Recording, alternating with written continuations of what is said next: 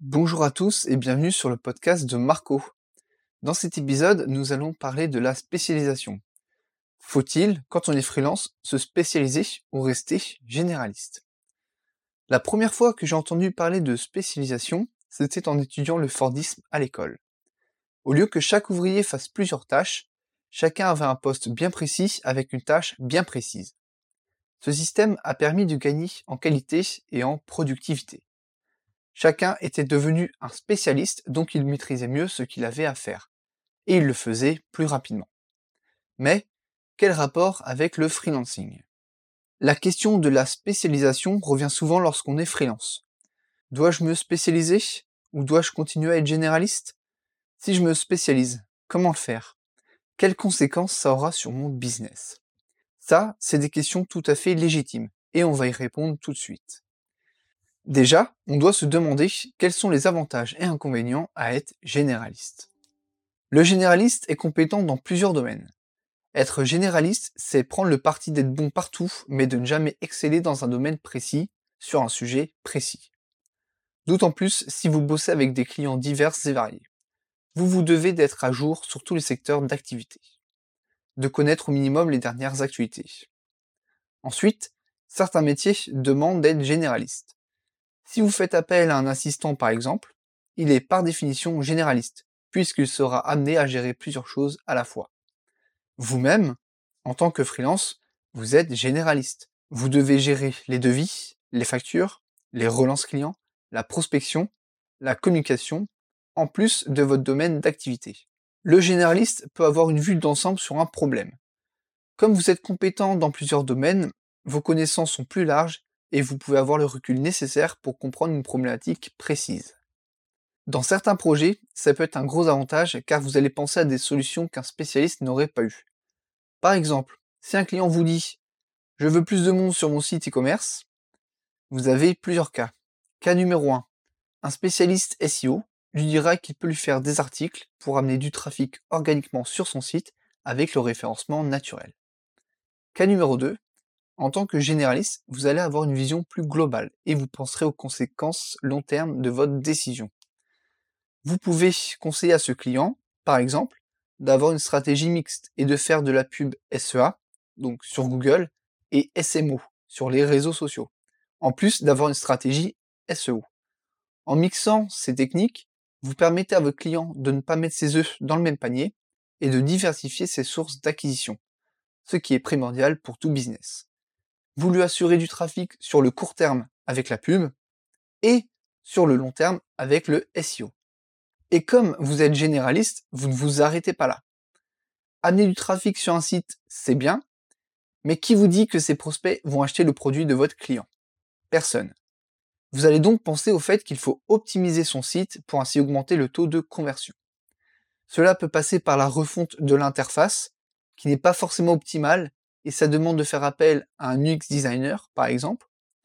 On peut très bien aussi refaire les fiches produits qui ne donnent pas très envie et ça demande de faire appel à un copywriter.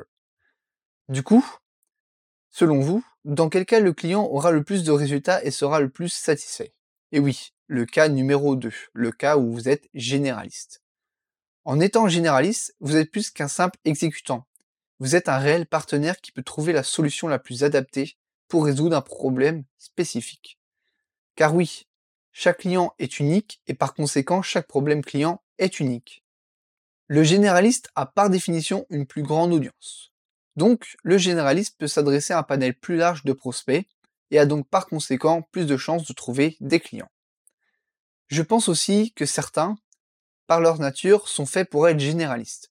Ils sont touche à tout car ils veulent développer un maximum de compétences pouvoir évoluer ou pivoter plus facilement. Ils n'aiment pas s'enfermer dans un job car ils ont du mal à tenir en place.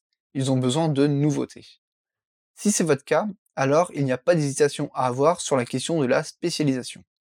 Même si vous passez à côté des avantages à être spécialiste, il ne faut pas forcer sa nature, au risque de ne pas vous épanouir dans votre quotidien, car vous allez le regretter dans quelques années. Bon, maintenant qu'on a inventé les mérites des généralistes, il est temps de parler des spécialistes. Oui, car il y a du bon à être spécialiste. Un spécialiste est, par définition, un expert dans son domaine. c'est quelqu'un qui a décidé de se focaliser sur une seule compétence et de l'approfondir au maximum jusqu'à en rêver la nuit, à l'image de Tiger Woods ou de Michael Jordan. Cette expertise lui permet de convaincre plus facilement un prospect de travailler avec lui, car il sait de quoi il parle, il a une autorité dans son domaine. D'ailleurs, j'en ai fait un épisode de podcast, vous pourrez aller l'écouter après, ça vaut le détour. Le principe d'autorité nous dit qu'on a plus confiance en quelqu'un qui est expert dans son domaine. Et le spécialiste connaît son domaine de A à Z, donc inspire naturellement plus confiance. Ce qui va lui permettre de closer plus facilement un prospect. Closer, c'est euh, conclure la vente. J'aime bien illustrer ça avec l'exemple du restaurant. Vous vous baladez avec un ami, vous avez faim et vous avez envie d'un bon burger. Vous vous arrêtez alors sur deux restaurants l'un en face de l'autre. Le premier propose seulement des burgers et son menu est relativement court. Le deuxième propose des pizzas, des paninis, des burgers, des tacos et des kebabs. Naturellement, votre cerveau va choisir le premier restaurant. Vous, ce que vous voulez, c'est des burgers. Et le premier resto est spécialisé dans les burgers. À l'inverse du deuxième qui propose un peu de tout et est généraliste. Peu importe le domaine d'activité, il y a toujours plus de généralistes que de spécialistes. Ce qui signifie qu'un spécialiste est plus rare et par conséquent plus cher. Vous l'aurez donc compris, un spécialiste a donc des prix plus élevés que le marché. Et il peut facilement justifier ses prix car il a une meilleure expertise que 90% de ses concurrents. Un spécialiste a mis des années à développer son expertise. Peu de personnes ont ses compétences, il a donc créé une grosse barrière à l'entrée. Et cette barrière, lui permet d'être serein sur son avenir de freelance. Et oui, ce n'est pas le premier pèlerin venu qui va lui piquer ses clients. Il a souvent quelques années, voire des dizaines d'années d'avance sur les nouveaux. Mais alors, qu'est-ce qui est le mieux? Généraliste? Spécialiste? En réalité, ni l'un ni l'autre. Oui, je sais, c'est décevant comme réponse. Tout d'abord, il faut que vous sachiez ce que vous voulez réellement. Êtes-vous prêt à vous focaliser pendant des années afin de développer une seule et unique compétence? Cela demandera beaucoup de travail et de rigueur. Ou préférez-vous être un touche-à-tout, intéressé par tous les domaines afin d'élargir ses compétences? Dans chaque cas, il est possible de trouver des clients. Par exemple, si un client a déjà un business qui tourne et collabore déjà avec plusieurs freelances et qu'il cherche un freelance SEO, vous pensez qu'il fera appel à qui? Un spécialiste ou un généraliste? Il génère déjà des bénéfices et il a déjà déboursé pour avoir une équipe de freelance autour de lui. Son but est donc d'avoir le meilleur freelance SEO à ses côtés.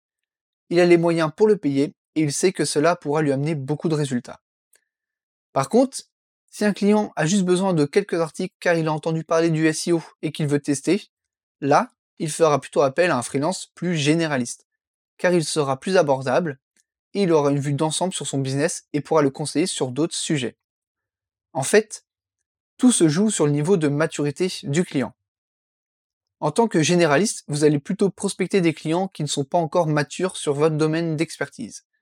Ils n'ont pas pleinement conscience de leurs problèmes et ils ne savent pas spécialement pourquoi ça bloque. À l'inverse, si vous êtes spécialiste, vous allez vous adresser à des prospects qui comprennent leur blocage et savent pourquoi ça bloque. Ils ont besoin d'un expert et en général, la demande sera assez urgente. Donc, ils seront prêts à payer un prix plus élevé. Ces clients seront donc plus exigeants sur les résultats.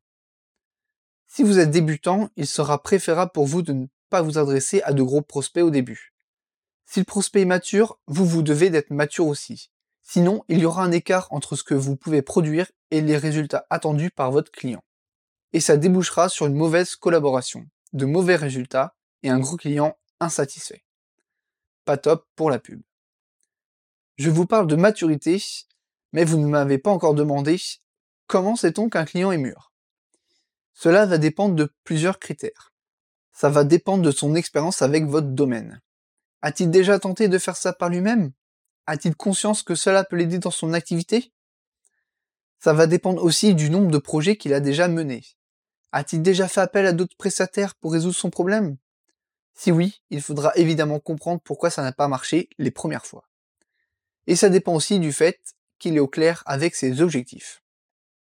Si pendant l'appel, il vous dit qu'il veut un taux de conversion de 20% sur son site, vous saurez alors qu'il ne comprend pas encore tout à fait sa problématique, car 20% de taux de conversion, c'est juste impossible.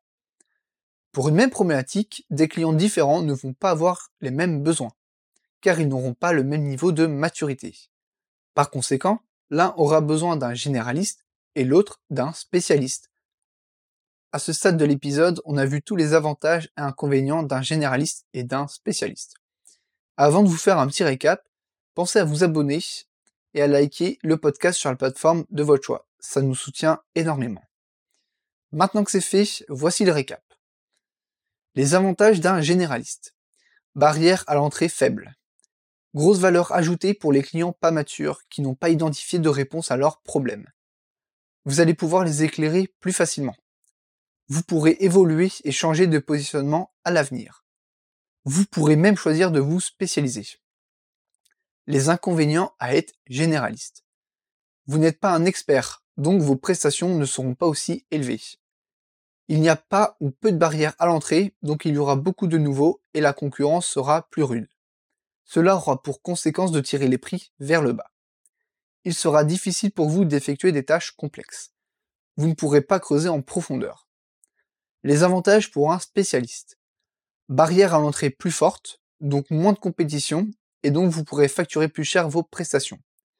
Vous serez un expert, donc vous aurez une autorité et une crédibilité plus forte ce qui sera utile pour convaincre des prospects. Les inconvénients à être spécialiste. Devenir un expert demande des années. Il faudra vous armer de patience, de rigueur et de résilience. Vous n'aurez pas une vue globale de la stratégie de l'entreprise. Si un jour votre secteur d'activité est en déclin, vous pourrez devenir obsolète avec le temps et moins de clients auront besoin de votre expertise.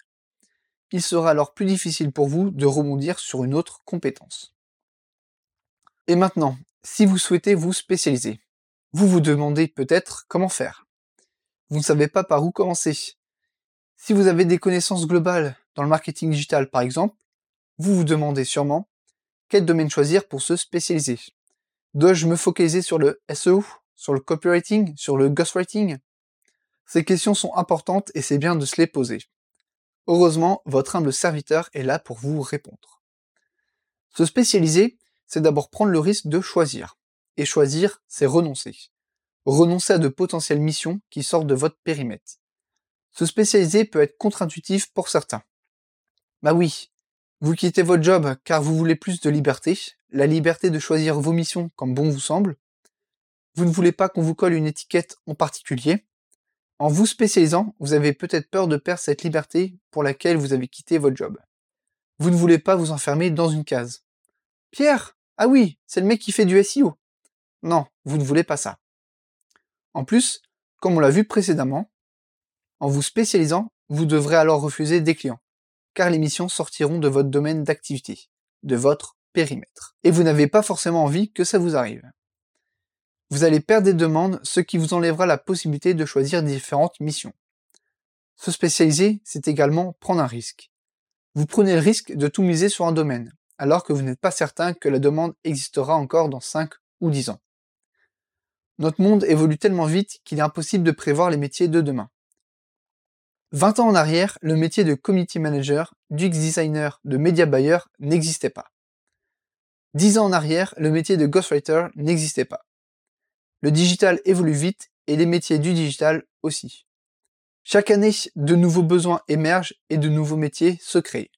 Alors, Comment vous pourriez faire pour en choisir un? Réponse, il ne faut pas choisir un domaine d'expertise en particulier, mais plusieurs. Je m'explique. Imaginons que vous ayez des connaissances équivalentes dans cinq domaines du marketing digital. Vous pouvez faire du SEO, du community management, du SEA, de l'email marketing et un peu de montage vidéo. Vos compétences seront donc équivalentes, 20% pour chacune. Là, vous êtes un bon généraliste. Pour vous spécialiser, deux choix s'offrent à vous. Soit vous décidez de creuser un seul de ces domaines et vos compétences seront alors réparties en 60, 10, 10, 10, 10, ou vous pouvez décider de creuser trois de ces domaines et ainsi avoir une répartition de 33, 33, 33.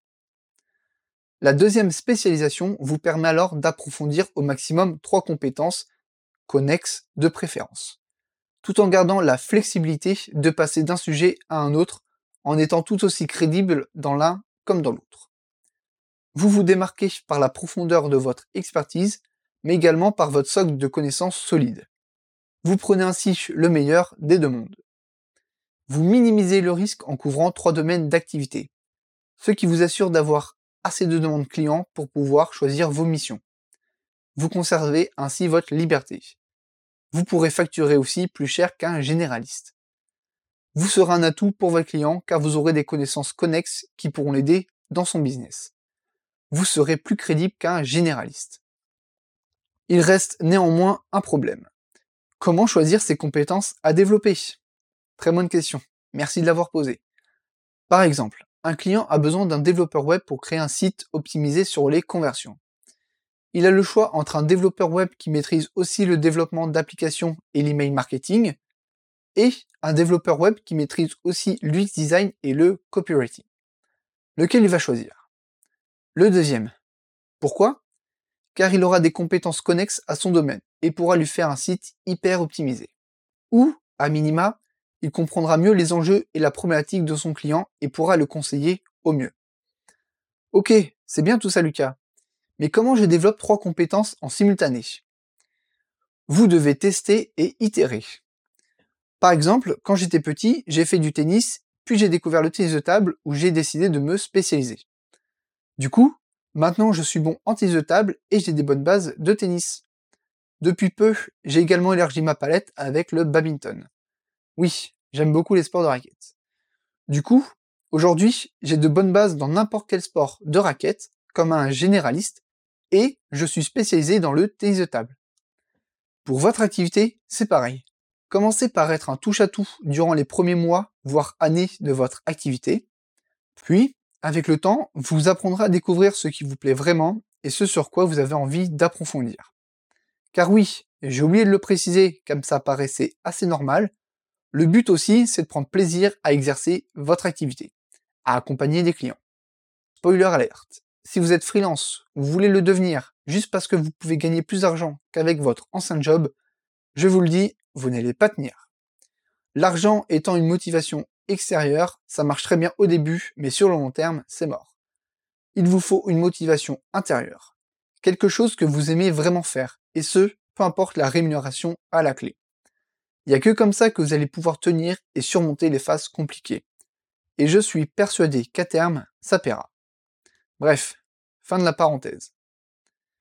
Du coup, vous allez approfondir petit à petit des compétences dans lesquelles vous êtes bon et qui vous plaisent un minimum. Vous développerez ainsi une palette de compétences connexes. Au début, vous répartirez votre temps à part égale entre chaque compétence. Puis, au fur et à mesure de votre avancée, vous passerez votre temps sur deux ou trois compétences. Il faut bien avoir en tête que vous n'avez pas besoin de maîtriser à 100% un domaine afin d'en savoir plus que votre client.